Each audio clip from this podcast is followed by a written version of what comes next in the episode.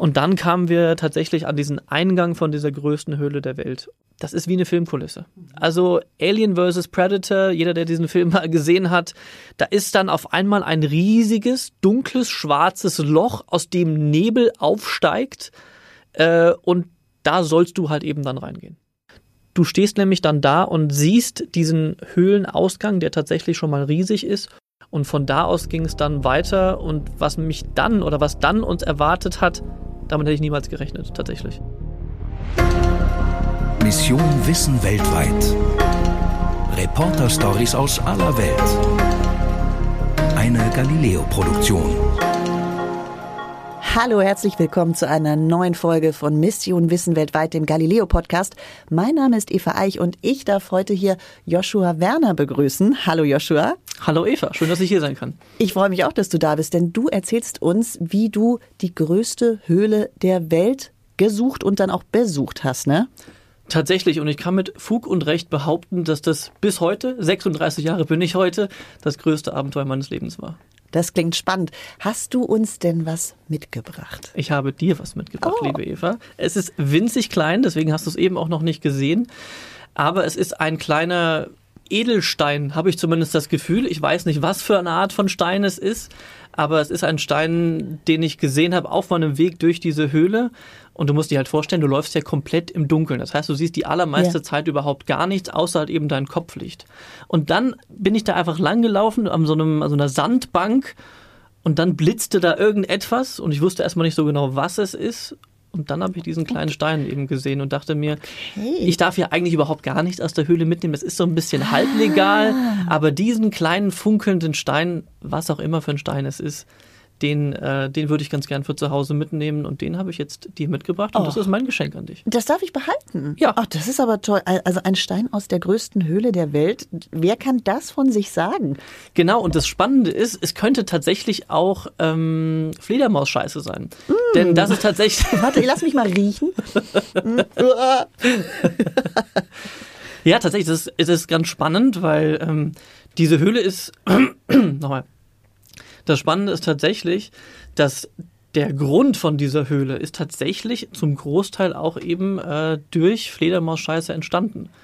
Der ganze Boden. dadurch ist er quasi gedüngt worden und es gibt ja Teile dieser Höhle, wo auch ein Wald, wo Pflanzen wachsen, Pflanzen wachsen, die in Teilen schon ausgestorben sind, quasi in der Außenwelt, ja. aber in dieser Höhle eben noch existieren. Wie cool. Und Fledermausscheiße ist quasi der Dünger. Ja, also das Fledermausscheiße Dünger ist, wusste ich. Ihr müsst jetzt, ihr seht das ja nicht, also der Stein ist wirklich, also ich würde sagen, einen halben Zentimeter groß, also wirklich winzig klein, so ein bisschen bläulich grün, durchsichtig, schimmernd.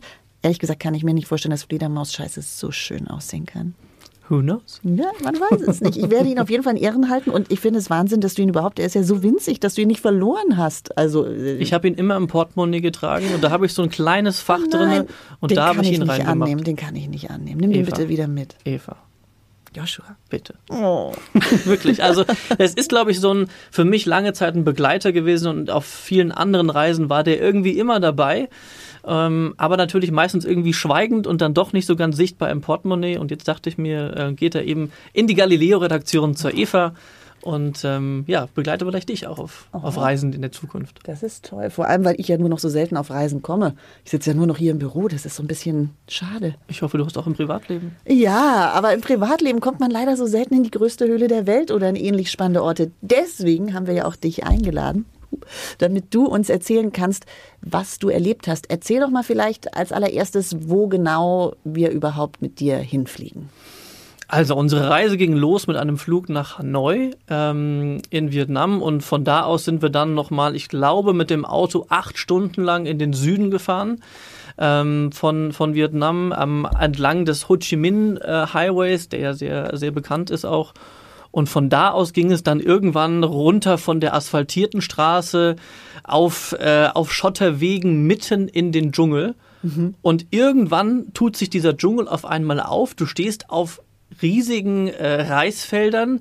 Der Fluss ist quasi äh, direkt daneben. Und da ist dann auf einmal ein kleines Dorf, was irgendwie immer größer wird. Und das Spannende fand ich tatsächlich, Du würdest ja irgendwie meinen, größte Höhle ist so völlig abgelegen, aber dieser kleine Ort hat sich zu so einem richtigen Touri-Hotspot entwickelt, weil die größte Höhle der Welt ist ja nur eine von sehr, sehr vielen Höhlen, die es in dieser Region gibt. Und das ist tatsächlich ein Touristenmagnet geworden. Und da bin ich ganz ehrlich, ich war erstmal so ein bisschen ernüchtert. Mhm. Weil natürlich kommst du da hin und denkst dir, Mensch, größtes Abenteuer meines Lebens, wahnsinnig spektakuläre Bilder und dann bist du erstmal an diesem Touri-Ort. Überall Hostels, überall hängen dann diese Bildchen schon von den verschiedenen Höhlen. Aber die Höhle, wo wir dann reingegangen sind, da gibt es genau nur einen Anbieter, der da rein darf. Und das ist natürlich sozusagen die Premium-Touren, die, die es da eben gibt. Okay, und wahrscheinlich ist es auch nicht so einfach, dann da reinzukommen, oder? Kann ich nicht hinfahren und sagen, ich würde jetzt gerne mal die größte Höhle der Welt besuchen? Tatsächlich müssen sich Menschen anmelden, dass sie in diese Höhle rein wollen. Es gibt, glaube ich, zwischen Februar und August ist die einzige Zeit, wo man da rein kann. Ansonsten fällt zu viel Regen, mhm. dann ist zu viel Wasser in den Höhlen und es wäre viel zu gefährlich, mhm. da reinzugehen. Und es gibt, glaube ich, Wartelisten von mehreren Jahren, um dort eben in diese Höhle zu kommen. Und so ging es auch uns. Okay, ich wollte gerade sagen, und du äh, hast auch mehrere Jahre gewartet oder wie war das? Ja, ich habe das vor Jahren habe ich diese diese Bilder von dieser Höhle gesehen und es war so, ich will da unbedingt hin. So. Und dann musste ich aber tatsächlich, glaube ich, drei Jahre warten, bis wir dann irgendwann die Genehmigung bekommen haben, dass wir da rein dürfen. Denn das war ja nicht eine ganz normale Tour, sondern das war natürlich schon für uns als Fernsehteam auch eine besondere Tour, wo wir eben mehr Zeit haben als vielleicht auch andere Besucher und Besucherinnen. Und ähm, ja, dann war es 2022 soweit, dass wir die Höhle besuchen durften. Mega. Okay, und dann äh, seid ihr dahin und wer war denn dann da dein Führer? Also wer, wer, wer macht dann diese Touren? Wie muss ich mir das vorstellen? Tatsächlich ist die Höhle ja ähm, entdeckt worden von einem Local ähm, und dann später, ich glaube 2014 erst, durften mhm. dann die ersten Menschen dort rein. Wann ist sie denn entdeckt worden? Sie ist in den 1990 äh, das erste Mal gesehen worden von dem, äh, von dem Entdecker. Der hat sich da einfach damals nur untergestellt und wusste in dem Moment überhaupt gar nicht, mhm. was für eine Riesenhöhle das eigentlich ist. Und ähm, dann hat es, glaube ich, bis 2009 gedauert. Dann hat ähm, der Entdecker dieser Höhle die British Cave Association ähm, kontaktiert und die sind dann mit ihm gemeinsam nochmal, haben sich nochmal auf die Suche begeben, um den Eingang dieser Höhle zu finden. Das hat aber auch mehrere Monate gedauert. Die sind quasi durch diesen Dschungel geirrt, weil du findest die ja nicht ja. einfach so. Es gibt ja auch keine Wege, die, die dich dahin ja, leiten. Also Wegweiser, hier zur größten Höhle der Welt. Überhaupt nicht. Und das ist das Schöne was ich eben sagte über den Ort, wenn man ankommt, schon irgendwie touristisch. Mhm. Aber auf dieser Tour Überhaupt nicht. Mhm. Also da bist du wirklich mitten im Dschungel mit allem, was dazugehört. Okay, aber wieso die British Cave Association? Also wir, wir waren doch in Vietnam gerade. Das ist vollkommen richtig, aber diese British Cave Association ist quasi weltweit okay. unterwegs, entdeckt Höhlen, erforscht Höhlen mhm. und äh, so eben auch in diesem Fall in Vietnam. Ich weiß, um ehrlich zu sein, gar nicht, warum sie gedacht haben, dass es die größte Höhle der Welt sein könnte. Ich meine, das ist alles Kalkstein, Sandstein, das wird quasi durch das Wasser ausgewaschen. Das heißt, da sind Höhlen zu vermuten. Aber warum sie jetzt genau glaubten, dass da dann die größte ist, weiß ich mir ehrlich zu sein nicht. Gut, haben sie einfach mal Glück gehabt. Kann ja so. auch mal sein. Okay. Und wer, also wen hast du denn dann da getroffen? Wer hat dich da begleitet und dir den Weg dorthin gezeigt? Also unser Hauptguide war Howard gewesen, auch Engländer mhm. von der mhm. British Cave Association. Und er leitet im Prinzip diese, ähm, diesen Tour, also und der leitet im Prinzip diesen, diesen Tour, diesen Tourenanbieter. Tourenanbieter ist auch ein Scheißwort, ne? Was würde man denn da sagen? Ähm, die Expeditionsfirma. Ja. Also unser Hauptansprechpartner war Howard gewesen, der selber auch aus England kommt, aber jetzt mittlerweile schon seit 30 Jahren ähm, in Vietnam wohnt. Und der war eigentlich unser Hauptansprechpartner. Bei dem mussten wir auch am Anfang erstmal einen Vertrag unterschreiben. So, Joshua. Hier gibt es verschiedene Gefahren. Eine von diesen Gefahren ist beispielsweise sehr giftige Schlangen. Gegengift haben wir da nicht. Bis wir zurück im Dorf wären, wärst du schon längst tot. Irgendwelche Blutegel, natürlich irgendwelche steilen Wände, die wir hoch und runter müssen. So, und du musst unterschreiben, du gehst hier auf dein eigenes Risiko rein. Wenn irgendwas passiert, wir sind nicht dran schuld. So. Und das war das Erste, womit er mich quasi begrüßt hat. Sehr netter Empfang. Hören wir doch mal rein. Es gibt giftige Schlangen. Wir können nicht für alle ein Gegengift mitnehmen. Meist sind es Vipern oder Kobras. Das heißt also, wenn wir nicht schnell genug in ein Krankenhaus kommen, würden wir den Schlangenbiss nicht überleben? Ja, bitte nehmt euch in Acht vor Schlangen. Die sind die größte Gefahr. Hm, das macht einem ja schon mal total Lust, ne? Eva, ich muss dir ganz ehrlich sagen, im Vorfeld haben mich natürlich viele Menschen gefragt, wow, krass, du gehst in die größte Höhle der Welt und ey, da hätte ich ja wahnsinnig Schiss. Aber nee, für mich war das mit der Höhle an sich gar nicht so das Problem und Dunkelheit und weiß ich nicht. Mhm. Für mich war das größte oder die größte Angst waren die Schlangen. muss ich ganz ehrlich Ja, sagen. das ist ja auch eine realistische Gefahr. Also das ist ja jetzt auch nichts, ne? Also total an den Haaren herbeigezogen. Wie er ja sagt, das kann ja einfach passieren. Die sind ja ja auch einfach. da sind einer der giftigsten Ja. Schlangen der Welt so. Ja. Und du weißt überhaupt nicht, wo die sind. Und es gab tatsächlich auch, hatte man dann so am Rande noch äh, verraten, natürlich auch schon Zwischenfälle. Das heißt, es gab auch schon Schlangenbisse. Mhm. Und da war ich gleich so, mm, das ist so eine ganz unsichtbare Gefahr. Du, jeder Schritt könnte irgendwie Mhm. dann schon der falsche sein. Und das war kein gutes Gefühl. Vor allem, weil bis du mal an der Höhle ankommst, läufst du ja erstmal Ewigkeiten durch diesen Dschungel. Und guckst wirklich jedes Mal, ist hier vielleicht irgendwo eine von diesen Schlangen. Und ihr habt auch kein Gegengift oder habt ihr irgendeine medizinische Versorgung dann dabei gehabt? Naja, die hatten so ein Erste-Hilfe-Kit dabei. Aber Ein Pflaster. äh, so, aber irgend jetzt irgendwelche Schlangen, Gegengifte, die dann irgendwie gekühlt und keine Ahnung was wären, nein. Okay, dann wundert es mich auch nicht, ähm, wie es zu der nächsten Situation kam, ne? weil ihr musstet ja, du hast das ja eben auch schon mal so angedeutet, ihr musstet dann auch unterschreiben, dass ihr das alles auf eigene Gefahr macht, ne? Tatsächlich, Bitte unterschreibt hier, dass ihr die Verantwortung übernehmt. na klar. Wir tragen keine Verantwortung. Wenn was passiert, ist es euer Fehler. Sag mal, gab es schon mal Leute, die es nicht geschafft haben? Klar, das kann passieren. Wenn ich merke, jemand schafft es nicht, schicke ich euch zurück. Das ist zu deiner Sicherheit und der des Teams. Wenn ich das hier unterschrieben habe, dann gebe ich mein Leben in die Hände von Howard und seinem Team. Nachdem er uns erklärt hat, dass das sehr giftige Schlangen sind, man extrem unangenehmen Fußpilz bekommen kann. Wir außerdem irgendwelche Blutegel haben, wo man dann irgendwie anfängt, extrem viel zu bluten. Es extrem viele gefährliche Passagen in der Höhle gibt. Aber das Abenteuer ist es hoffentlich. Ich bin beeindruckt von mir selbst, weil ich in dem Moment so cool und souverän in die. Kamera sage, was da alles so für Gefahren auf mich warten. Aber innerlich, da ging mir in dem Moment echt schon die Pumpe, äh, weil ich dann einfach auch selber unterschreiben musste auf eigene Verantwortung. Es war ein bisschen, ich fühlte mich ein bisschen überrumpelt, das alles dann sofort zu unterschreiben.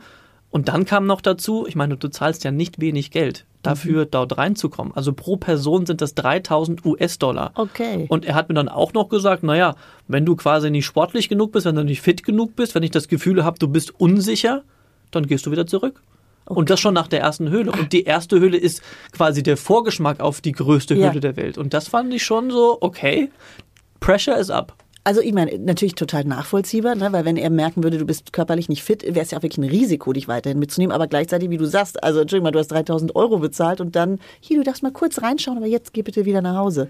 Und es gab wohl tatsächlich auch vereinzelt Fälle von Besucher und Besucherinnen, die dann wieder zurück mussten. Ja. Weil, und das muss man auch dazu sagen, natürlich viele Leute auch auf die Idee kommen, ich will das unbedingt machen, völlig egal meine physische Verfassung, haben sich null darauf vorbereitet, sind vielleicht überhaupt auch gar nicht sportlich. Und das ist, wie du schon sagst, natürlich auch äh, natürlich eine Gefahr, weil du musst auch da aus einer, in einer gewissen Zeit wieder rauskommen. Denn die Gefahren, die du eben gehört hast, ist das eine. Das viel Schlimmere noch, und das habe ich aber erst viel später herausgefunden, ist der Regen. Weil natürlich, wenn es da regnet, dann steigt der Fluss und du bist ja in dieser Höhle. Und das kann ich dir sagen, ja, wurde noch zum Problem. Okay, das ist schon mal ein guter Teaser. Ähm, also es gab Schlangen, es gab Blutegel, aber ihr habt euch ja, also zumindest gegen die Blutegel kann man sich ja ein Stück weit schützen. Eva, ich sah, ich habe es gestern nochmal mir angeschaut, den Film. Ich sehe so dermaßen dämlich aus mit diesen komischen Socken, die quasi unten abgeschnitten waren und dann über die Waden gingen. Also ich sah aus wie ein alter Mann mit Kompressionsstrümpfen an. Ja, egal, oder? Also das muss dann so sein. Ich erinnere mich, wir waren auch mal, ich war auch mal auf so einer Dschungeltour und das war mir einfach egal, weil ich dieser Gedanke, dass die dann da hochkriechen und sich irgendwo äh, festsaugen, das finde ich ja so eklig tatsächlich. Also da habe ich die Strümpfe, es war mir völlig egal, wie ich aussah. In dem Moment war ich uneitel. Im Nachhinein muss ich sagen, das sieht doch selten dämlich aus, bin ich ganz ehrlich. Und mich haben natürlich jetzt auch nicht tausende von Leuten im Fernsehen dabei gesehen. So. Warum muss ich diese langen Socken tragen? Das ist gegen die Blutegel. Blutegel? Ja, du musst sie richtig hochziehen. So. Mit langen Hosen wäre das besser. Ja, ich sehe lustig aus, ey. Das sind wie so Kompressionsstrümpfe. Also sie hatten Spaß mit dir, aber die hatten doch wahrscheinlich selber auch diese Strümpfe an, oder nicht? Die hatten alle lange Hosen an. Ich dachte, Mensch, Joshua, ich schwitze immer so schnell. Das ist ja wirklich, das sind ja tropische Temperaturen. Mhm. Ich ziehe eine kurze Hose an. So, das mit den Blutegeln habe ich mir natürlich im Vorfeld dann nicht so genau überlegt. Es gab zwar eine Checkliste, was musst du alles mitbringen, worauf solltest du achten. Habe ich mir die durchgelesen? Nein. Mhm. Okay, ja. selber schuld. Selber schuld. Verstehe. Und wer war denn dann in eurer Gruppe noch dabei? Also du hattest natürlich, also der Howard war euer, euer ähm, unser Haupt, Das war quasi unser Guide gewesen. Ja, genau. Dann hatten wir noch Mr. D. Äh, Mr. D kommt äh, aus dem Ort, der direkt eben neben, äh, nicht direkt neben der Höhle, aber der quasi in der Nähe von dieser Höhle ist. Dann hatten wir noch dabei einen ähm, Fledermausforscher, mhm. der kam aus Hanoi von der Universität, der versucht hat, irgendwelche endemischen Arten zu finden. Einen Spinnenforscher. Und die hatten tatsächlich auch Namen, die ich leider nicht mehr so genau weiß. Deswegen haben wir sie immer nur Batman und Spider-Man genannt, weil deren große Mission war eben nicht nur die Höhle zu entdecken, sondern für die ging es wirklich darum, ja, Tiere zu finden, mhm. die es nirgendwo anders ja. in dieser Welt gibt. Ja, das ist ja Wahnsinn. Also für uns ist es so, hm, aber für die ist das ja eine Lebensmission einfach.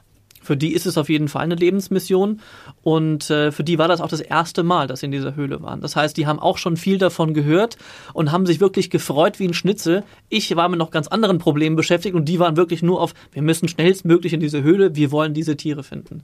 So, das war der eine Teil.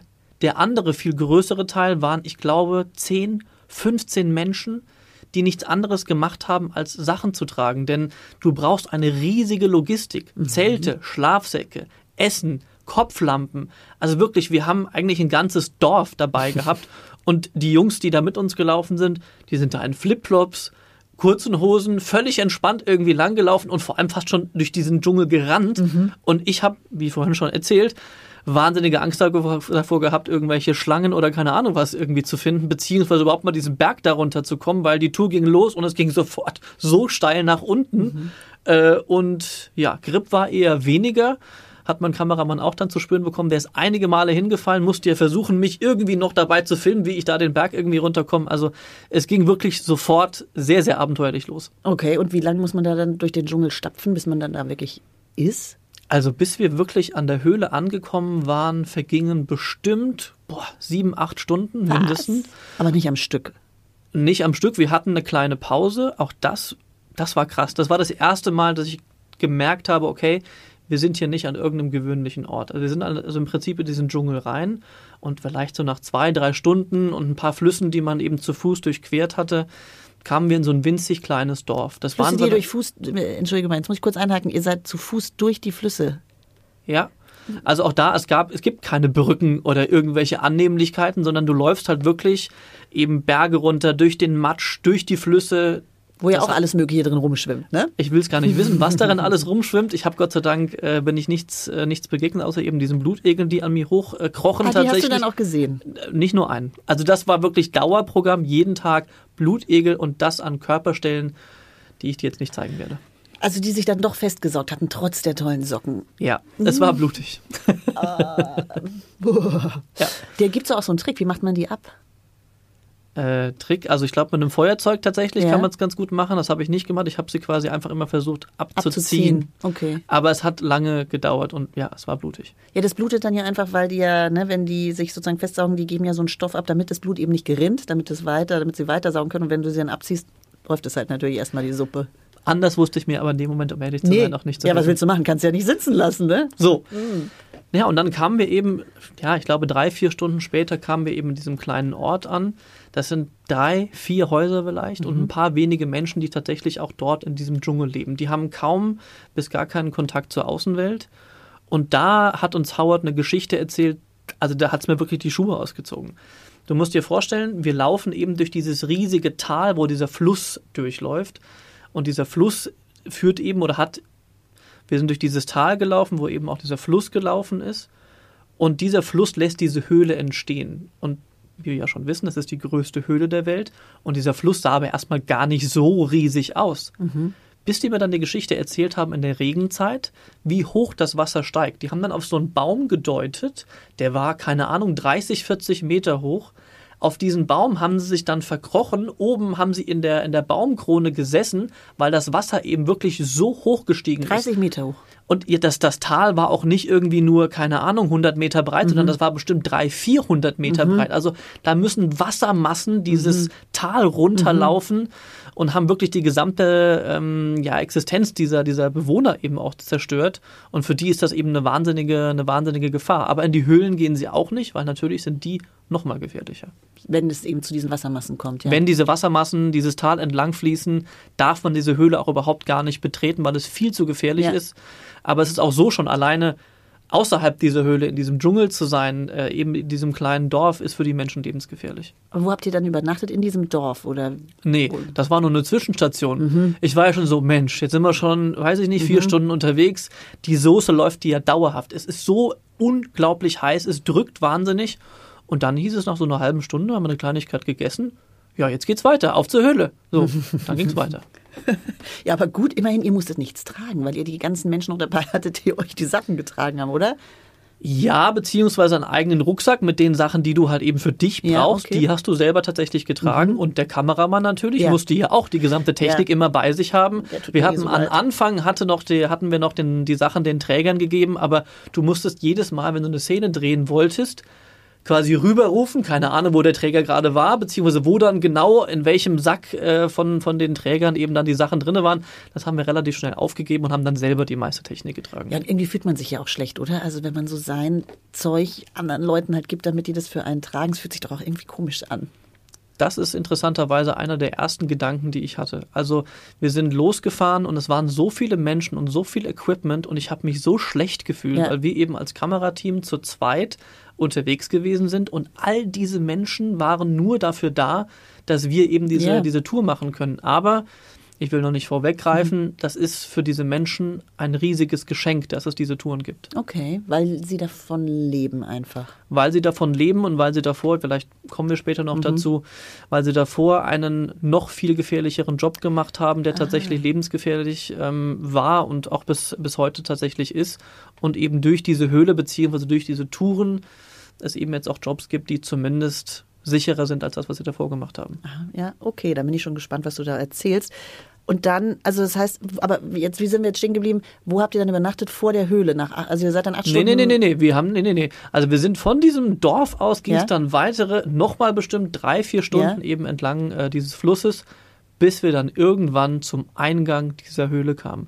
Und Eva, also ich habe ja schon einige sehen dürfen äh, auf dieser Welt, aber diese Höhle, bis dieser Eingang zu dieser Höhle ist riesig. Ich habe mich immer gefragt, kann man das überhaupt in den Bildern sehen? Nein, es, ich, ich habe den Film noch fünfmal gesehen. Es, es transportiert sich leider nicht so hundertprozentig, wie groß dieser Eingang ist.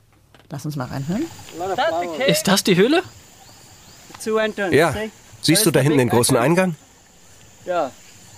Hier vorne ist noch ein kleiner Eingang. Sie ist riesig. Der ist einfach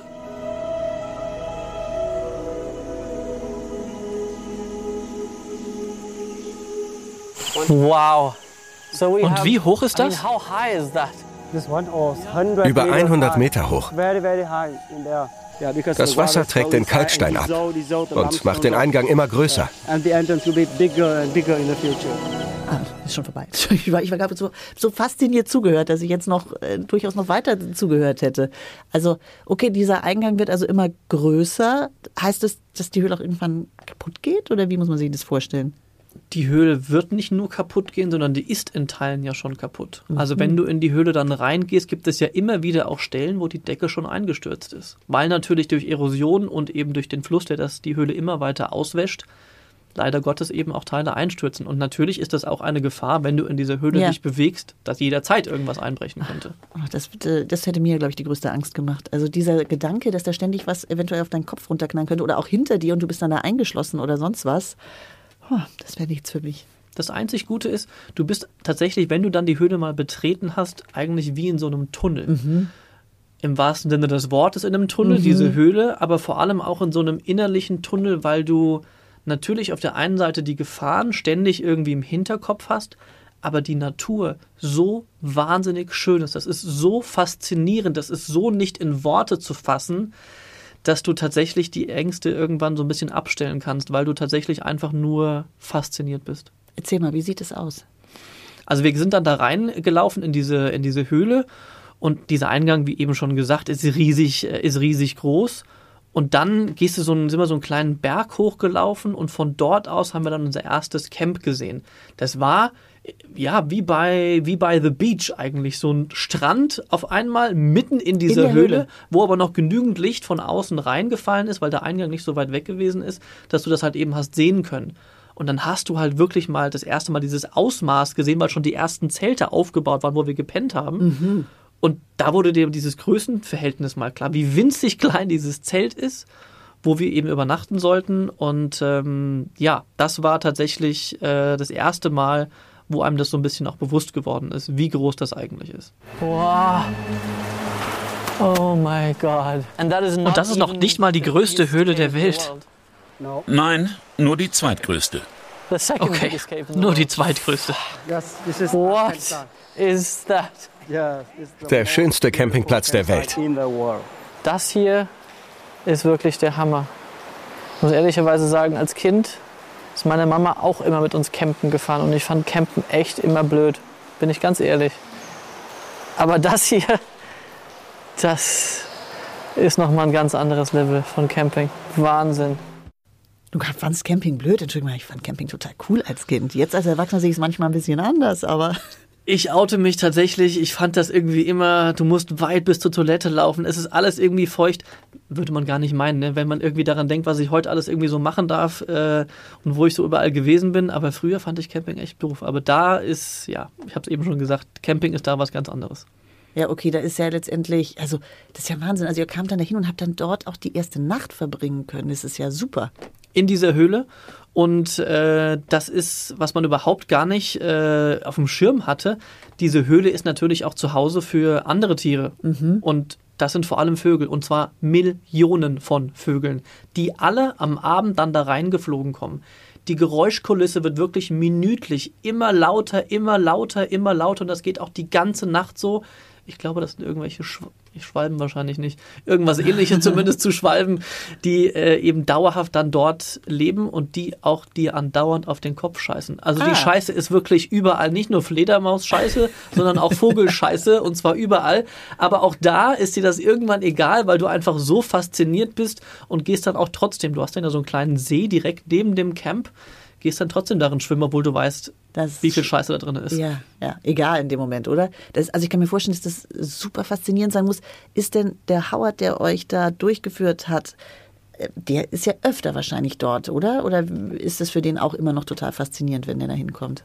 Nein, der macht das tatsächlich regelmäßig. Also in der Saison zwischen Februar und August ist der regelmäßig mit Touren äh, dort eben in diesen Höhlen unterwegs.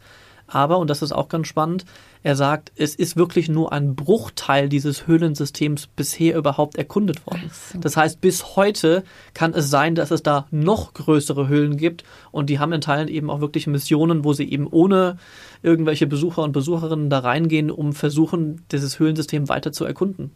Und Howard ist ja auch derjenige, der nicht die Höhle zwar entdeckt hat im ersten Schritt, aber der sie sozusagen dann wiederentdeckt hat, oder? Genau so ist es. 1994 waren wir das erste Mal hier. Es hat fünf Tage gedauert, bis wir hier waren. Es gab keine Straße. Wir sind ab Phong Na zu Fuß gelaufen, quer durch den Dschungel. Heißt, wir waren zehn Tage unterwegs, nur um diese Höhle zu erkunden. Dann sind wir dem Fluss aufwärts gefolgt. Wir vermuteten, dass dort eine noch größere Höhle kommen muss. Aber wir haben keinen Eingang gefunden. Das war der erste Versuch, die Höhle zu finden, die man heute als Sondong-Höhle kennt. Die größte Höhle der Welt. Also er hat ja schon, er ist ja wirklich dann der Experte ne, für diese Höhle. Total. Das ist auch ein total unerschrockener Typ. Ich war immer schon der Meinung, ich bin klein, aber der ist ja noch ein kleines Ticken kleiner als ich tatsächlich. Du bist doch gar nicht so klein. Wie groß bist du? Ich bin 1,73 Meter. Ich finde ja. das schon klein. Naja, wie auch immer. Er ist auf jeden Fall so ein bisschen korpulenterer, kleiner Mann, der aber wirklich sowas von unerschrocken ist und der schon Höhlen auf dieser ganzen Welt erforscht hat und der tatsächlich auch Manche erinnern sich vielleicht, in Thailand dabei gewesen ist, als damals die Kinder dort Ja. ähm, Mhm. festgesteckt haben, hat er mitgeholfen, ähm, diese Kinder da wieder rauszuholen. Ah, okay. Also er ist wirklich eine Koryphäe auf dem Gebiet, kann man sagen. Also das ist ein, ein Höhlentyp durch und durch. Wie alt ist der? Ich würde meinen, der ist wahrscheinlich so Ende 50, Anfang 60. Aber trotzdem dann noch körperlich total fit. Total. Also er hat ein bisschen mit den Knien manchmal sich beschwert, aber abgesehen davon ist er wirklich, er geht voran. Also Ja. er war immer auch derjenige, der vorne rausgelaufen ist, der alle Menschen koordiniert hat, damit eben auch am nächsten Camp immer schon das Essen vorbereitet war. Also das ist der Manager des Ganzen tatsächlich. Okay. Und es ist auch wichtig, so jemanden zu haben, weil, wie du ja auch schon erzählt hast, da sind ja keine Wege. Das ist ja eben keine Touri-Höhle, wo du schön irgendwelchen gepflasterten Wegen folgen kannst. Wie muss man sich das vorstellen? Also wie bewegt man sich da voran? Kann man da einfach durchlaufen? Muss man da kriechen? Muss man klettern? Also in dieser ersten Höhle, die ja die zweitgrößte Höhle der Welt ist, konnte man tatsächlich ähm, einfach laufen. Bedeutet, wir sind zwar immer wieder irgendwelche, ähm, irgendwelche Geröllfelder hoch und runter gelaufen, wobei du hoffentlich auch gar nicht so richtig siehst, worauf du eigentlich läufst, weil es ja, ist ja alles dunkel. Ja. Und immer nur, wenn du wieder zu den Ein- oder zu den Ausgängen dieses Höhlensystems kommst, wird dir eigentlich klar, worauf du läufst, wie weit es noch ist. Auch das siehst du ja nicht immer. Na klar, Howard weiß ganz genau, wo was wann wie passieren wird. Aber für uns, die das erste Mal eben in dieser Höhle waren, wir wussten eben nicht so genau, wie lange das noch dauert und wo wir jetzt irgendwie noch durch müssen.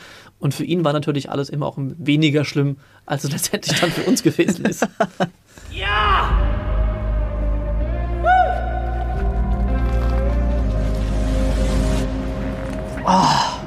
Geschafft! Ja, hast du. Wie lange hast du gebraucht, als du das erste Mal eingestiegen bist? Oh, das ging schnell. Wir hatten ja keine Seile. Wir waren viel zu aufgeregt. Wir haben alles ohne Seile gemacht. Wann hast du realisiert, okay, das ist hier keine Höhle wie jede andere, das ist wirklich etwas Besonderes? Sofort, als wir zum ersten Dschungel kamen. Da war klar, wir hatten etwas Außergewöhnliches gefunden. Du wirst es morgen selbst sehen.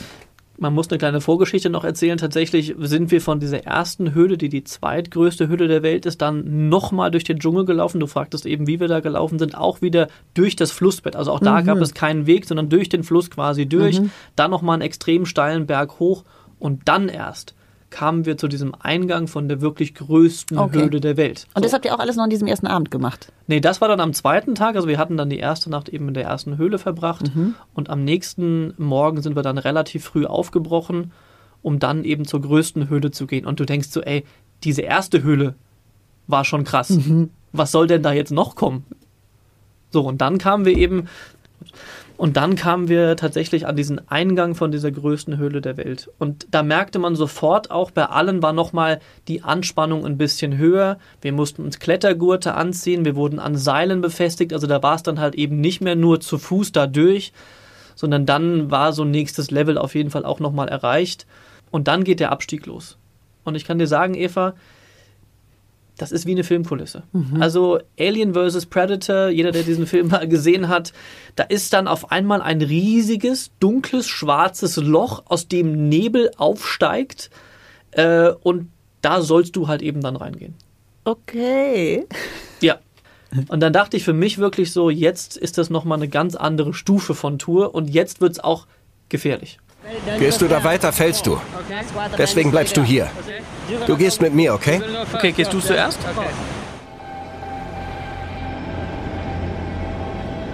Halt dich am Seil fest.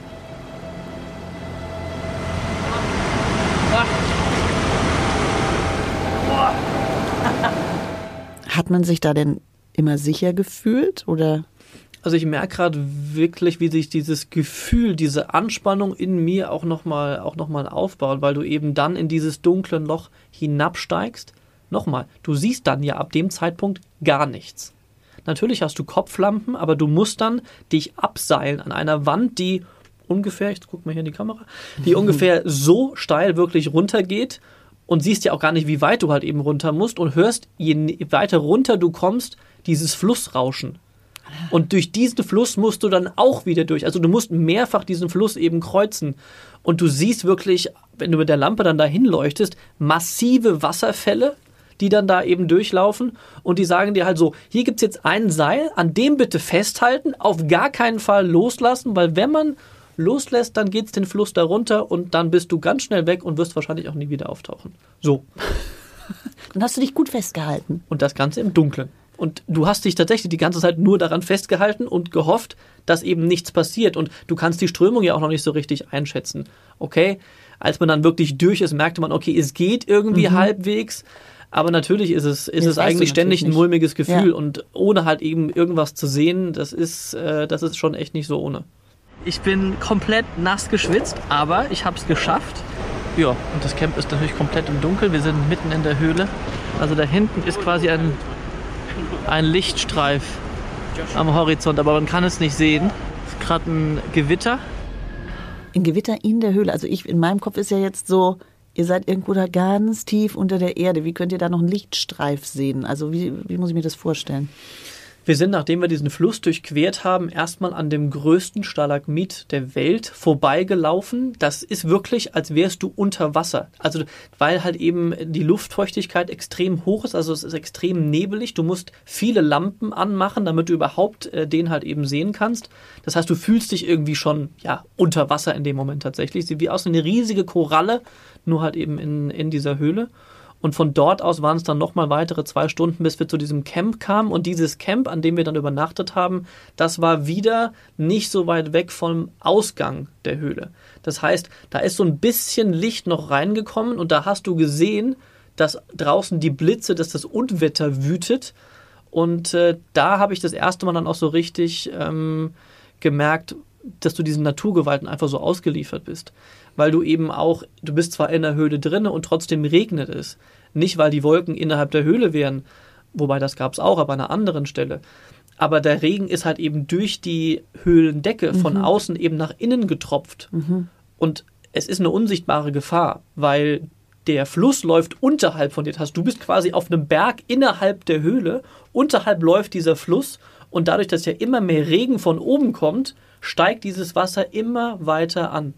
Das heißt, da, da hattest du natürlich gleich wieder das im Kopf, ne? Dieses Dorf, das du gesehen hattest, das da überschwemmt wurde, über 30 ich hatte zum einen das Dorf äh, eben im Kopf gehabt, ich hatte vor allem aber auch Thailand im Kopf gehabt, ja. weil da ist genau das passiert. Mhm. Das Wasser ist gestiegen und mhm. gestiegen und gestiegen und das ist eine unsichtbare Gefahr. Du siehst das lange Zeit nicht, weil das Wasser so tief unterhalb von dir eben steigt und da sollst du aber eben dann schlafen. Das heißt, da sollst du dann dich ins Zelt setzen und auf den nächsten Morgen warten.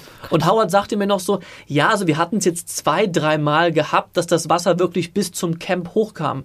Und Eva, das sind mehrere hundert Meter, dass das Wasser da ansteigt. Nee. Und du bist an einer Stelle, wo die Decke, deswegen gibt es mhm. da diesen Ausgang von der Höhle, wo die Decke eingestürzt ist. Bedeutet, das ist wie so ein Staudamm. Mhm. Das heißt, das Wasser staut sich da und steigt rasant. Mhm.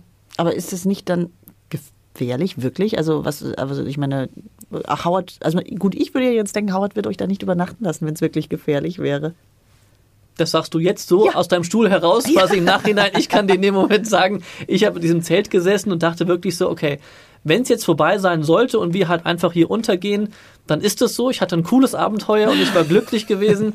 Aber ein mulmiges Gefühl ist auf jeden Fall geblieben, weil es regnete ja weiter. Ja. Es hörte ja nicht auf zu regnen. Am nächsten Morgen irgendwann hat es langsam aufgehört. Aber die ganze Nacht hat es wirklich durchgeregnet und ja, du siehst ja nichts. Ja. Das heißt, du kannst ja auch nicht sagen, wie hoch ist das Wasser okay. gerade. So. Ja, verstehe. Und ich weiß nicht, ob man das im Hintergrund hören kann, aber der Fluss rauscht hier ganz schön durch. Ähm, alle haben, glaube ich, sofort die Geschichte aus Thailand irgendwie im Kopf von den Menschen, die da eben auch von so viel Wasser überrascht worden sind. Und Howard hat mir erzählt, dass äh, der ganz, ganz schnell um viele, viele Meter ansteigt und dass es ihm zweimal in seiner Zeit hier vorgekommen ist, dass der Fluss bis kurz neben dem Camp quasi hochgekommen ist. Ähm, das hoffen wir natürlich nicht. Irgendwie so ein bisschen bange ist einem schon. Aber man hört auch in deiner Stimme, ne? Da bist du schon so ein bisschen, also ich weiß nicht, bist du da gedrückt, bist du einfach oder bist du einfach äh, platt, einfach es ist so eine Mischung, glaube ich, aus. Auf der einen Seite bist du wahnsinnig erschöpft, mhm. weil du ja andauernd unter Adrenalin ja. bist, durch diese Höhle durchzulaufen. Um jede, gehst um jede Ecke rum und da wartet das neue nächste Abenteuer, die nächste Herausforderung irgendwie auf dich. Ich glaube, das war das eine. Und das andere war natürlich, alle Klamotten, alles war ja feucht. Das war mhm. ja dauerhaft nass und du fühltest es, ah, es war einfach extremst äh, anstrengend und dann halt eben noch diese Gefahr. diese Gefahr. Und man muss sich nochmal vorstellen, an dieser Stelle passt das Empire State Building in diese Höhle rein. So. Also so groß ist es da. Und äh, trotzdem hörtest du halt eben diesen Fluss immer weiter und weiter und weiter mhm. steigen. Gott. Aber hast du es dann trotzdem geschafft, ein Auge zuzumachen oder bist du eigentlich die ganze Nacht liegen geblieben? Also ich habe, glaube ich, äh, keine Nacht mehr als zwei oder drei Stunden geschlafen. Ach du, also weil ich meine, dann mit Schlafdefizit auch noch diese körperliche Anstrengung, das ist ja doppelt ist es auf jeden Fall, also das ist es auf jeden Fall, aber deswegen sagte ich eingangs, du bist wie in so einem Tunnel ja. und zwar für vier Tage und bist mhm. so fasziniert und so gespannt und so gepackt von dem, was du da erlebst, dass du da gar nicht wirklich, gar nicht wirklich runterkommst mhm. tatsächlich. Und ich kann mich noch an diesen Moment erinnern, wo ich an dem Abend, als es so geregnet hatte, auch nochmal alleine da gesessen habe. Alle waren schon ins Bett gegangen und ich war mit meinem kleinen Kopflämmchen mhm. eben noch vor diesem Zelt.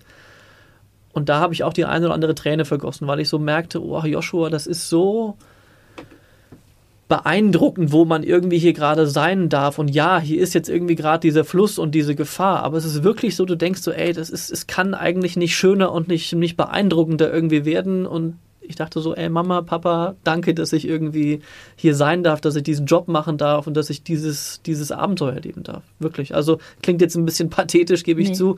Aber ähm, so ging es mir dann in diesem Moment, weil du halt eben alleine bist und in dieser Naturgewalt. Ganz alleine. Das ist, das war schon geil. Ja, und nachdem ich dann tatsächlich die Nacht überstanden habe, oder wie alle die Nacht überstanden haben, ähm, sind wir aufgewacht und da gab es das nächste Geschenk. Du stehst nämlich dann da und siehst diesen Höhlenausgang, der tatsächlich schon mal riesig ist, und über unserem Camp waren Wolken weil eben die Luftfeuchtigkeit in der, der Luft so, äh, so hoch gewesen ist, dass Wolken entstanden sind. Und ich glaube, das in ist der Höhle eine, drin. In der Höhle drin. Also das ist wirklich eine der wenigen Höhlen auf dieser Welt, die wirklich ein eigenes, äh, ja, ein eigenes Klima haben und wo dann, wir haben dann mit der Drohne super schön das irgendwie auch gefilmt und zeigen können, ja, wie Wolken über unserem, über unserem Camp eben waren. Und von da aus ging es dann weiter und was mich dann oder was dann uns erwartet hat, damit hätte ich niemals gerechnet, tatsächlich. Also was dann wir entdecken sollten, ja, damit rechnest du da überhaupt nicht. Was ist das denn? Ah, ja, genau. Das hier ist eine Bombe. Eine Bombe? Ja, eine Bombe. Aus dem Krieg zwischen Amerika und Vietnam. Die amerikanische Armee hat echt viele Bomben hier über dem Dschungel abgeworfen. Das ist ja verrückt. Du bist mitten in der Natur, äh, in dieser Höhle und dann findest du dort eine Bombe aus dem Weltkrieg du bist total ernüchtert, um ehrlich ja. zu sein, weil du bist in dieser Naturgewalt und bist so gefesselt davon und denkst dir, wow, was die Natur, wenn ja, sie einfach genau. gelassen wird, so alles irgendwie, ähm, ja, alles entstehen lassen kann. Und dann das. Du läufst mhm. da wirklich, wir sind da lang gelaufen, es war ähm, dann so eine, so eine Öffnung gewesen, das heißt, die Decke war da eingestürzt, da ist ein kleiner Dschungel mitten in dieser Höhle, das ist, das ist unwirklich, wirklich, das ist abgefahren.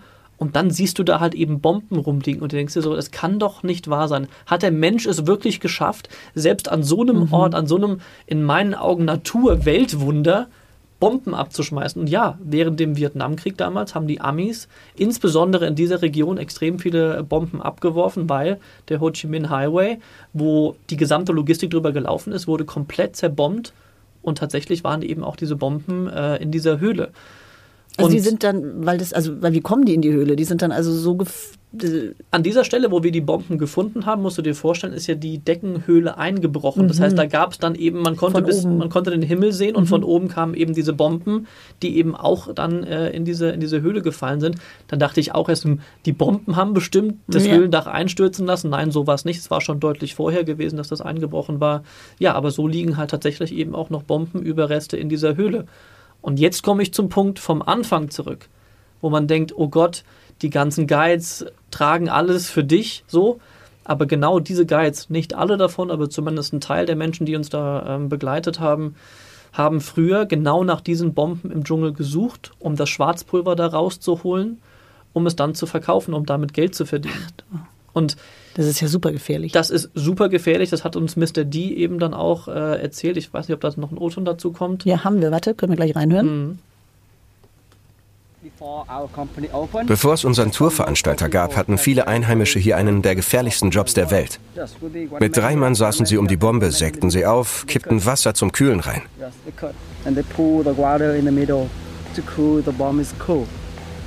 Das machten sie stundenlang, bis die Bombe aufging und sie an das Schwarzpulver im Inneren kam. Das verkauften sie dann an die Fischer. Pro Gramm bekamen sie 20 bis 30 Dollar. Das war der alte Job der Leute hier. Sie haben gut damit verdient. Aber dann hat die Regierung das unterbunden und den Leuten mit Haftstrafen gedroht.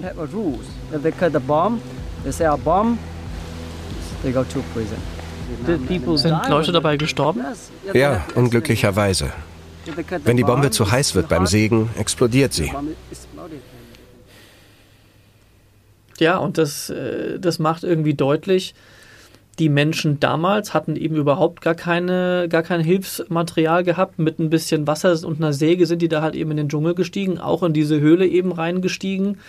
Ja, und diese Menschen stehen dann um dich herum und du bist einfach nur wahnsinnig, wahnsinnig dankbar, dass sie irgendwie da sind und bist dann irgendwie auch ein bisschen beruhigter, mhm. weil du denkst, okay, das, was sie heute machen, ist wahrscheinlich tatsächlich einfach sicherer als das, was sie damals gemacht haben oder machen mussten, um überhaupt überleben zu können wahrscheinlich. Mhm.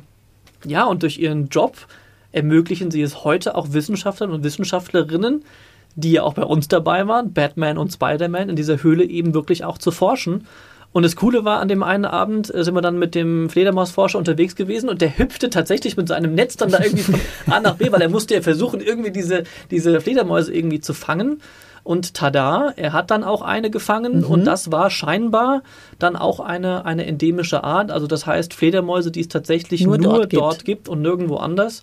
Und dem Schlangenforscher ging es genauso. Und ein kleiner Fun-Fact am Rande. Spinnenforscher meinst du? Äh, Entschuldigung, der Spinnenforscher, unser Spider-Man, äh, der hat tatsächlich auch irgendeine Spinne gefunden. Man, die sah nicht spektakulär aus, die war winzig klein.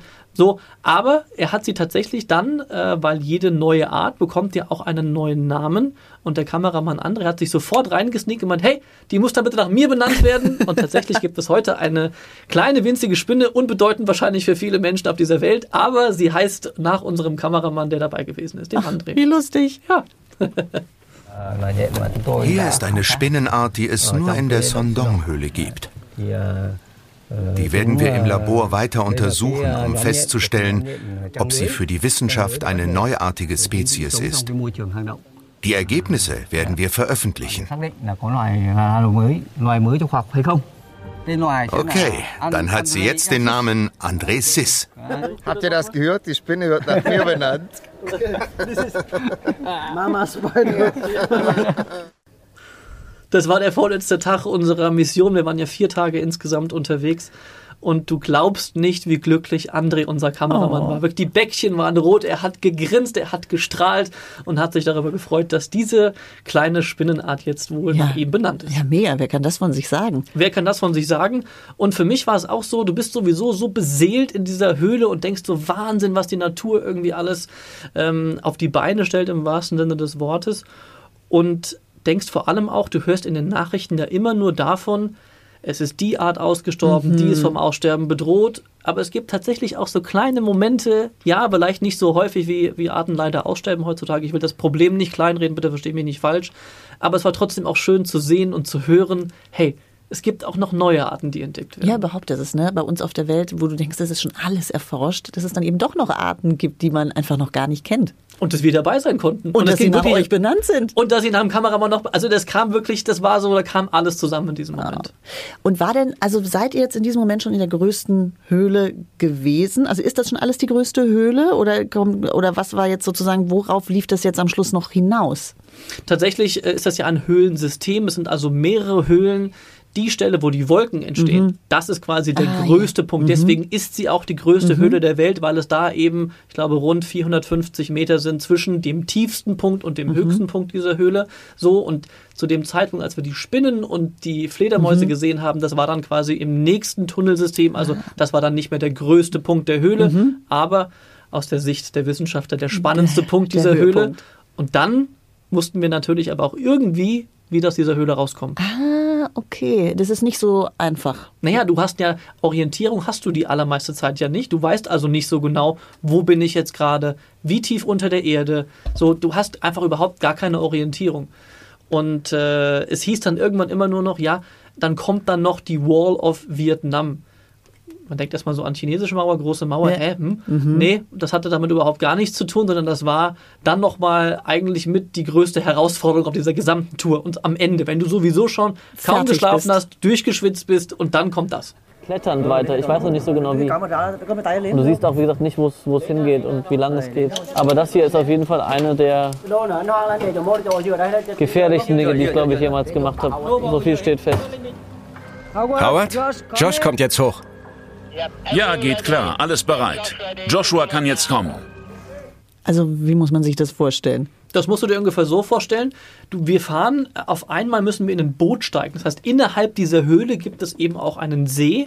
Und wir fahren ganz gemütlich eigentlich, wie mit den Gondolieren in, in Venedig, fahren wir erstmal mit diesem Boot über diesen See und du denkst so, boah, gleich haben wir es irgendwie geschafft und das war's und geil, Mensch, bist nochmal so ein bisschen melancholisch eigentlich fast schon. Ja, und dann bleibst du stehen. Aber halt eben nicht irgendwo an einem schönen Ufer, sondern einfach nur vor der Wand. Und zwar geht die senkrecht hoch, diese Wand. Und dann hieß es dann, ja, Joshua, da sollst du jetzt bitte hochgehen. Okay. Nur so kommst du da raus. Das ist der einzige Ausgang und da musst du hoch. Aber wirklich klettern? Also wie, oder, Das erste Stück, vielleicht so drei, vier Meter, ist dann quasi so eine, so eine Aluleiter da irgendwie befestigt. Die sollst du dann senkrecht hochgehen.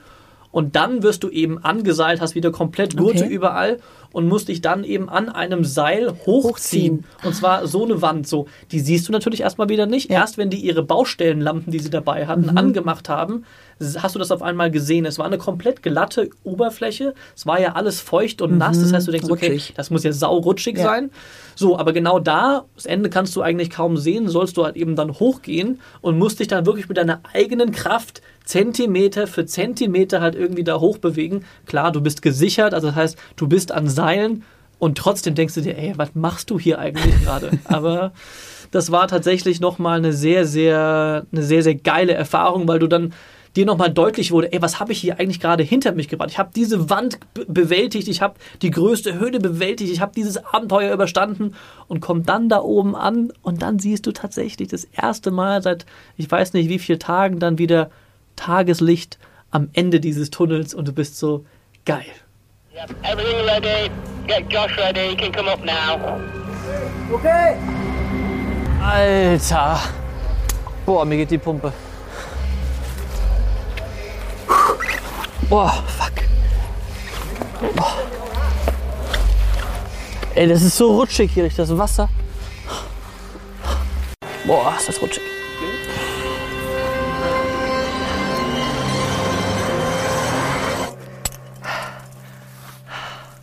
That it? Das war's? Ja, das war's. Ja. Great Wall of Vietnam. Da, ich sehe Licht. Am Ende des Tunnels. Ja, das war ah, das krasseste, was ich glaube ich jemals gemacht habe. Ich habe es geschafft. The Great Wall of Vietnam. Bam. damn, sagst du.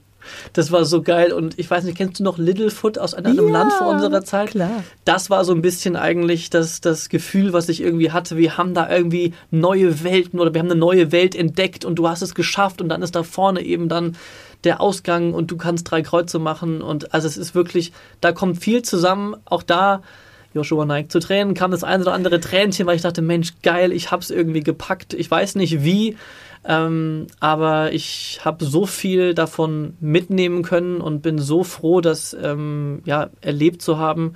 Und eine Sache, die mir aber noch sehr, sehr am Herzen liegt, tatsächlich ist ähm, zu sagen, dass es seit 2014 Überlegungen gibt, eben auch eine Seilbahn bauen zu lassen, sodass eben dann auch mehr Besucher und Besucherinnen eben dorthin können. Und ich kann wirklich nur sagen, liebe Leute, lasst diese Höhle, lasst diesen Ort, diesen Fleck Erde in Ruhe. Yes. Es ist einer der wirklich noch wenigen Orte, die von Menschen eben noch nicht verseucht sind. Die Bomben sind schon, sind schon Schaden genug, aber abgesehen davon wäre das wirklich ein Trauerspiel. Ich meine, klar, man muss verstehen, die Menschen vor Ort hängen, hängen daran, Da hängen der Tourismus, dran, ne? da hängen Existenzen dran. Ich weiß das, deswegen will ich jetzt nicht so salopp aus, Mhm. dem, aus Deutschland heraus sagen, Mensch, mach das jetzt irgendwie mal nicht. Aber ähm, ich glaube, es gibt hoffentlich auch andere Wege, womit man dort eben auch Geld verdienen kann oder nachhaltigere Wege finden, Mhm. als eine Seilbahn zu bauen, um dann Massentourismus dort zu ermöglichen. Und man hat auch gemerkt, Howard, Mr. D, alle wollten sich da auch nicht so wirklich äußern, weil natürlich die Regierung immer auch sehr ein Auge darauf hat, was man sagt, wie man sich äußert, wie kritisch man sich vor allem den Politikern und Politikerinnen gegenüber äußert. Also da merkte man schon, das war eine, eine etwas angespannte Stimmung, deswegen wollte auch vor der Kamera darüber keiner sprechen. Auch ohne Kamera hat man mir dazu nichts wirklich gesagt. wo also dieses Projekt steht, ob diese Seilbahn gebaut wird, ob sie nicht gebaut wird. Ich weiß es faktisch nicht. Ich kann nur hoffen, dass sie nicht gebaut wird. Wobei man natürlich auch gleichzeitig verstehen kann, gerade glaube ich, wenn man deine Geschichte gehört hat, man sich natürlich auch denken würde, oh, ich würde das auch gerne sehen wollen. Ne? Also diesen Wunsch, dass das viele Leute sehen wollen und dass die Menschen dort vor Ort damit auch Geld machen wollen, ist natürlich total nachvollziehbar. Aber gleichzeitig hast du natürlich recht. Ab dem Moment, wo du sowas einbauen würdest, geht natürlich auch der ganze Zauber verloren und auch die ganzen Tiere, Pflanzen, alles dieses Ökosystem wäre natürlich nicht mehr so zu halten. Genau, weil aktuell gibt es eben genau diesen einen Anbieter, der ist nicht billig. Du musst teilweise jahrelang warten, um überhaupt eben dort rein und dorthin zu kommen. Aber du hast eben die Möglichkeit. Wenn es dir wichtig ist, kannst du es machen. So ist es. Mhm. Und dann auch vor allem in dieser besonderen Atmosphäre, wo halt eben noch kein Massentourismus stattfindet. Also du hast auf jeden Fall das Glück gehabt, dort zu sein, bevor es Massentourismus gibt, egal wie es dort jetzt weitergeht. Und ja, ich bin sehr dankbar, dass du uns mitgenommen hast und uns hast teilhaben lassen an deinem größten Abenteuer, wie du gesagt hast tatsächlich merke ich jetzt, mein Herz schlägt ein bisschen höher. Danke, dass ich nochmal da so tief eintauchen durfte, auch emotional irgendwie. Das ist wirklich toll. Und natürlich für alle Leute zu Hause, guckt euch diesen Film an, weil ich habe jetzt viel erzählt, aber die Bilder sagen tatsächlich in dieser Hülle mehr als tausend Worte. Wo sieht man denn den Film? Ist der bei uns noch auf der Homepage? Der ist sowohl auf dem YouTube-Channel von Galileo zu sehen und natürlich oder hoffentlich auch auf galileo.tv, aber da weiß ich im ehrlich zu sein nicht so genau, ob er da ist. Hm, weil das ist immer so ein bisschen schwierig, wenn wir da verweisen, weil ah. ich ja nicht so, deswegen bin ich so ein bisschen. Also bei YouTube weiß ich, dass er da ist. Okay. Dann, sag, dann sagst du, dann sagst du einfach, er ist auf dem Galileo YouTube, auf jeden Fall auf dem Galileo YouTube-Channel. Okay, ja. dann sag ich, ja, und wo, äh, wo kann man den Film denn sehen? Also ich habe ihn gestern Abend extra nochmal gesehen, als Vorbereitung natürlich. Er ist auf dem YouTube-Channel von Galileo zu sehen. Expedition ins Ungewisse. ja, okay. dann vielen Dank, dass du da warst, Joshua. Und dann sind wir mal gespannt. Vielleicht kommt ja ein noch größeres Abenteuer auf dich zu. Und dann würde ich mich freuen, wenn du uns wieder davon erzählst. Ich komme jederzeit gerne wieder. Danke, Eva. Und nächste Woche gibt es einen ganz besonderen Podcast. Und zwar gleich aus zwei Gründen. Einerseits, weil wir auf dem Here and Now, dem Podcast Festival, ein Live-Podcast aufgenommen haben mit Claire. Und zweitens, weil es eine ganz besondere Geschichte auch ist. Denn Claire ist wo reingekommen, wo die wenigsten Menschen jemals einen Einblick bekommen, nämlich in eine Amish-Familie. Also, das solltet ihr wirklich auf gar keinen Fall verpassen. Also am besten gleich Mission Wissen weltweit abonnieren, dann passiert es auch nicht. Und ansonsten freue ich mich auf euch. Bis zum nächsten Mal. Tschüss, macht's gut.